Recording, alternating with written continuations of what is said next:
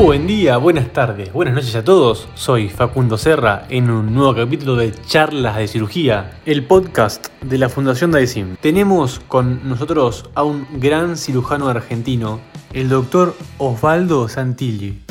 Se recibió de médico en la Universidad de La Plata de Buenos Aires, siguió cirugía general en el Hospital Ramos Mejías y desde ahí se dedicó al paciente con dolor inguinal crónico.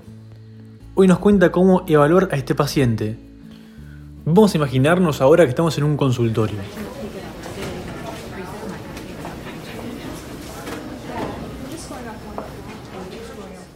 Estamos con Osvaldo, yo soy su ayudante. Tenemos afuera un montón de pacientes, jugadores de fútbol, básquet, rugby, tenis, sean o no de elite. Y uno viene, nos toca la puerta. ¿Cómo comenzamos? Bien, comienza preguntándole quién sos, qué haces, cuánto deporte haces. Eh, es el interrogatorio en el dolor inguinal crónico es uno de los pasos más importantes y que más nutre en el diagnóstico cuando vos vas a evaluar a, un a una persona. ¿Está bien? Vamos a hablar de personas. Después, eh, las personas de una edad entre unos 15, 16 años a 30 años, 40 años, 50 años, en estos momentos, tienen como hábito el deporte. Te vuelvo a repetir, para no generar confusión, dolor inguinal crónico, vamos a agregarle, para decir este dolor interfiere en su vida cotidiana hace unos cuantos meses, o un mes o dos meses, si no sabe qué tiene, a ese paciente le pregunto, ¿cuándo empezó el dolor? ¿Cómo empezó el dolor? Y eso ya te va, te va sumando mucho para saber cuál es el origen del dolor. No es lo mismo que un dolor comience porque extendiste, tuviste una extensión de la pierna o fuiste a trabar una pelota de fútbol, es fácil de entender esto para los que están escuchando, o pateaste, o te resbalaste en la ducha y sentiste un pinchazo o un dolor, que es un dolor agudo, a tener un dolor que aparece al día siguiente haber hecho un esfuerzo, o mover una maceta o hacer una mudanza, o correr o correr una heladera, o después de haber hecho una sobrecarga deportiva, y que al día siguiente te levantás y tenés una molestia, lo que nosotros llamamos de aparición insidiosa, ¿está bien? Y eso ya, nos, eh, ya te, te va relacionando con un origen tendinoso. Los tendones suelen dar alarma de molestia de esa forma, de esa manera. Por eso, por eso es, es, tan importante saber cuándo empezó. No es lo mismo si empezó hace dos días o tres meses o tres años. ¿Cómo empezó? La forma insidiosa o no insidiosa, traumática o no traumática. No es lo mismo si vos relatás la abulsión que siente un esquiador cuando la pierna se le, se le va para un costado por una, mala, por una mala maniobra, que una abulsión que ocurre en un deportista o en una persona que lleva X cantidad de días con dolor en la ingle y un día siente un estallido en su pierna. Por otro lado, ¿dónde está el dolor? No es lo mismo, el la ingle es grande y es una, una frontera que se entrecruzan tendones, vasos, articulaciones. Empezar a entender cuáles son los orígenes del dolor fue lo que facilitó su diagnóstico y su tratamiento. Buenísimo, buenísimo este interrogatorio. Entonces tenemos una persona que hace un nuevo deporte, pero que tiene un dolor en la zona inguinal de aproximadamente 6 meses de evolución que molesta más que nada al hacer algunos esfuerzos físicos me parece, ¿no? ¿Cómo seguimos con esto, Osvaldo? Todo paciente con dolor inguinal crónico que, viene a nuestro consultorio, lo evaluamos nosotros con una tabla de cotejo, vemos los puntos de dolor, los cuales se refieren, de ahí sacamos cuatro entidades clínicas relacionadas con este dolor, o sea, si es una entidad clínica, el dolor está relacionado con los aductores, si el dolor está relacionado con el ilio, psoas, pectíneo, si el dolor está relacionado con la cadera o si el dolor está relacionado con la pared posterior de la ingle, lo que nosotros llamamos la disrupción inguinal o hernia del deportista. Estas cuatro entidades clínicas, cuando uno interroga, tiene un, interrogatorio, tiene una expresión patognomónica de cada cuadro, tiene, cuando uno lo palpa, tiene una palpación patognomónica en donde uno palpa el tendón del aductor y es positivo, o sea, es tendinopático cuando, cuando a la palpación genera el dolor, uno palpa la ingle imaginando el escroto y tocando una zona bombada o debilitada que reproduce el dolor, o palpa el pectinio, el psoas ilíaco, que hay que aprender a palparlos, muchachos, y esa es nuestro deber, porque en esta era, una de las actividades que sumó sobrecarga sobre esos tendones son todos los entrenamientos funcionales de flexión y, de, extensión de la cadera. Para los que están escuchando, estocadas, sentadillas, eh, todos los trabajos del core, las, puentes, las planchas, a veces mal hecho, pueden tener sobrecarga sobre estos músculos, músculos y tendones, que son los que se, los que se molestan.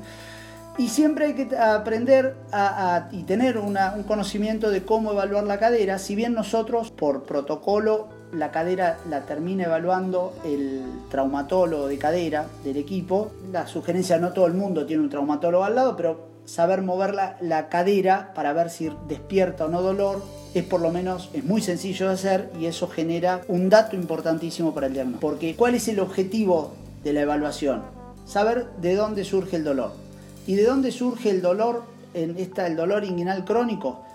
En la frecuencia de lo que vemos nosotros, y eso es el trabajo estadístico que tuvimos de 8.950 dolores inguinales crónicos, la gran mayoría fueron tendinopatías. No es hora ahora de hacer de dar datos totales porque vamos a aburrir en este podcast, pero contarles que la gran mayoría, la gran mayoría, hablo de un 70%, son tendinopatías. Tendinopatías. Entonces, con el examen físico puedes diferenciar bien entre una tendinopatía y una hernia del deportista? Totalmente. Se puede diferenciar, se puede diferenciar perfecto. Estas entidades clínicas tienen manifestación al interrogatorio y tienen manifestación al examen físico. El dolor a la palpación de la pared posterior de la IN, de, lo que es el tendón conjunto, de lo que es la zona de abombamiento de la fascia transversalis, es un signo de hernia del deportista. Acá déjame hacer una explicación. ¿Por qué duele esa zona? Porque esa zona está tendinopática. No hay hernia. No esperen que haya ni ver rupturas. Esa región, la zona del hilio inguinal, el ligamento hilio inguinal, o el tendón hilio inguinal, o la zona del tendón conjunto, eso es área tendinosa, esa área tendinosa, cuando los vectores de fuerza de tracción de la pared abdominal se alteran, cuando hay una sobrecarga sobre esos vectores de fuerza, hacen que se generen microtraumas sobre los tendones. A eso es lo que se llama tendinopatía. Por eso nosotros tuvimos que aprender de eso, porque si no, no entendíamos por qué, no, por qué pasaba. La tendinopatía, que no se dice más tendinitis, antes se creía que era un proceso inflamatorio, es un proceso degenerativo. La pubalgia del deportista, el dolor inguinal crónico, está generado por un desbalance entre los vectores de fuerza de los músculos oblicuos abdominales, de la pared abdominal, y los aductores. Esos, si uno lo tiene que imaginar, son dos vectores, dos flechas que salen para un lado y para otro y que tienen punto de salida la, zona de inserción del pubis, pubis o espina del pubis. Cuando uno gana o cuando uno tracciona al otro de una manera eh, desbalanceada, genera el, desbalance genera esos microtraumatismos, microarranques. Entonces, al traumatizar las fibras, desordena esas fibras y genera cicatrización. Y con respecto a las imágenes, ¿cómo hacemos? Y las, las ecografías suelen ver con mucha sensibilidad esta, esta zona. Ahí entra a jugar las imágenes y el ecografista, cuando nosotros, siguiendo el, el tema de cómo hacemos para evaluar estos dolores, para que ellos puedan, puedan darnos un dato más y sumar a la evaluación multidisciplinaria si esos tendones están entesopáticos, si están tendinopáticos, si, si están abulsionados. La abulsión es ya la ruptura de esas fibras. Y también en ese protocolo ecográfico el ecografista nos va a informar si hay abombamiento de la zona inguinal, si ese abombamiento tiene relación con el dolor que manifiesta el paciente. O sea, si la zona de dolor se correlaciona con ese bombamiento. Con respecto a las imágenes, un dato más que te quería agregar, hablando de cuando hemos hecho trabajos en los clubes, por ejemplo, eh, evaluamos seleccionados nacionales, en los cuales simplemente guiándonos ecográficamente, sin hablar, estamos hablando de deportistas de élite asintomáticos, que estaban preparados para competencia en días posteriores. Si vos vas con un ecografista a hacer evaluaciones, eh, y eso lo hizo Alejandro Rolón, tenés una población muy grande que tiene signos ecográficos de, abombamiento de la ingle o hasta de pequeñas hernias y no son sintomáticas. Por lo tanto, eso nos da eh, un buen informe de tener mucho cuidado porque la, no quiere decir que si la ecografía te marca que haya una hernia chiquita, ese paciente tiene potencial quirúrgico. Se puede convivir con eso con normalidad, con esa imagen convivimos y es un porcentaje alto. está, más, está arriba del, 15%. Entonces es un llamado de atención para que se sepa en cirugía, ojo con las ecografías que informan hernia. Hay que evaluar perfectamente a los pacientes. Perfecto. Entonces, tenemos ya el paciente, tenemos ya el diagnóstico. ¿Cómo vamos a la cirugía? La cirugía está indicada cuando el paciente tiene el interrogatorio para una hernia del deportista. Ese cuadro de interrogatorio es un paciente que tiene un dolor a nivel del pubis o superior, que tiene dolor y lo relaciona cuando hace arranques corridas con arranques, no con el trote, sino cuando quiere acelerar la marcha, cuando hace cambios de dirección y se manifiesta el dolor, cuando el paciente puede reproducir con tareas habituales, como por ejemplo estornudar, toser, querer incorporarse de la cama, incluso a veces relacionado con la actividad sexual. Cuando vos tenés un paciente que te está refiriendo eso, uno podría decir se le pone una cruz para tener el diagnóstico de hernia del deportista. A ese paciente yo lo llevo a la camilla, le hago las maniobras de invaginación del escroto, me va a preguntar, ¿y qué pasa con la mujer? Dificilísimo a palpar, mucho más difícil, ¿bien? Pero volvamos al hombre, imaginamos el escroto, llegamos a, palpar el pubis, subimos y palpamos el tendón conjunto, eh, descendemos un poquitito y, nos vamos hacia afuera a palpar lo que sería el área libre muscular, que es donde está la fascia transversalis pura, está bien esa zona donde abomba habitualmente ecográficamente, y ahí es donde nosotros vamos a, profundizar el dedo y a tocar una zona debilitada, donde no hay, donde hay, entra nuestro dedo. No, hay que no, no es provocar dolor, sino reproducir el dolor reproducir el dolor por el cual vino el paciente. Ya tiene un segundo punto para decir este paciente tiene un arma del deportista.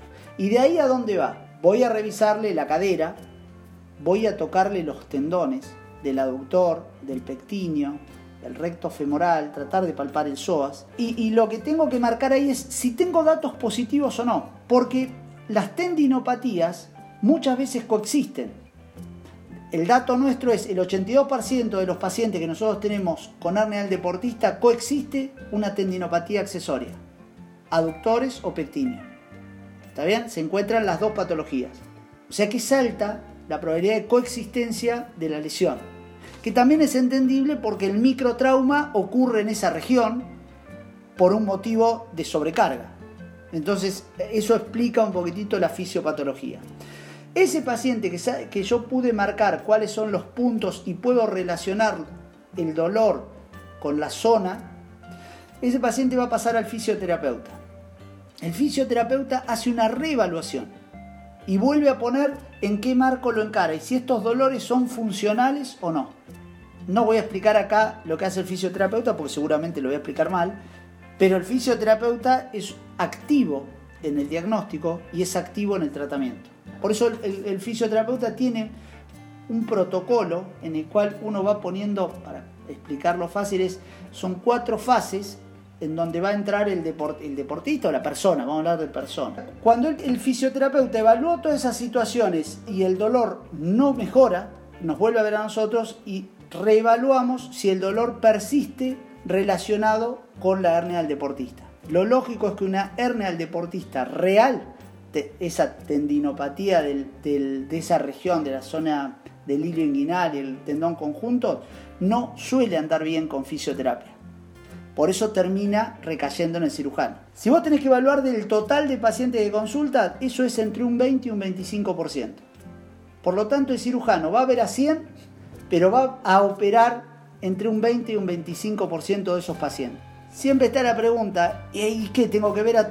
Esto es, más vulgar lo que vamos a hablar. Y eso tiene sentido. Veo 100 y engancho 25 o 20 para operarlo, que es lo que me gusta. Sí, tiene sentido. ¿Por qué?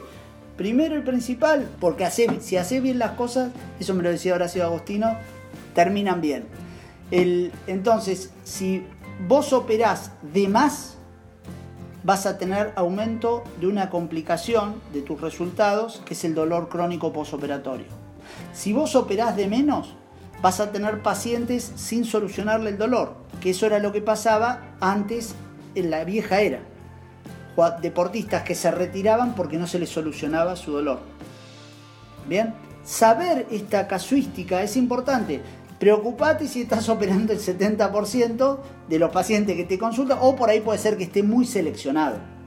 Y si está muy seleccionado, porque a nosotros nos fue pasando, que a nosotros nos derivaban los pacientes recién cuando ya no tenían buena eh, evolución, entonces nos filtraban la gran mayoría de las tendinopatías. Que en realidad, si uno tiene un grupo previo al cirujano, sería genial, porque el cirujano solamente va a ver, ahora si no está el cirujano tiene que saber filtrar cuál es la causa que está originando el dolor inguinal crónico. Si no, probablemente va a tener complicaciones en, sus, en el postoperatorio. ¿Está claro? La verdad que te agradezco un esta charla. Fue buenísima. No deje de decir que soy futbolista. ¿no? Al final no me el reportaje. Esa charla la dejamos para otro día. Osvaldo, la verdad, muchas, muchas gracias. Ya vamos a tener un poco más de tu historia. Así que para todos, gracias por escucharnos hoy. A todos les mando un abrazo enorme. Vénganse la próxima semana por más de charlas de cirugía. Acuérdense que también tenemos la página de, de YouTube, YouLearning, se llama la página. Si quieren saber más, suscríbanse. Tenemos tres o cuatro charlas de Osvaldo hablando sobre este tema junto a todo su grupo. Un abrazo grande de nuevo. Chao chicos, hasta luego.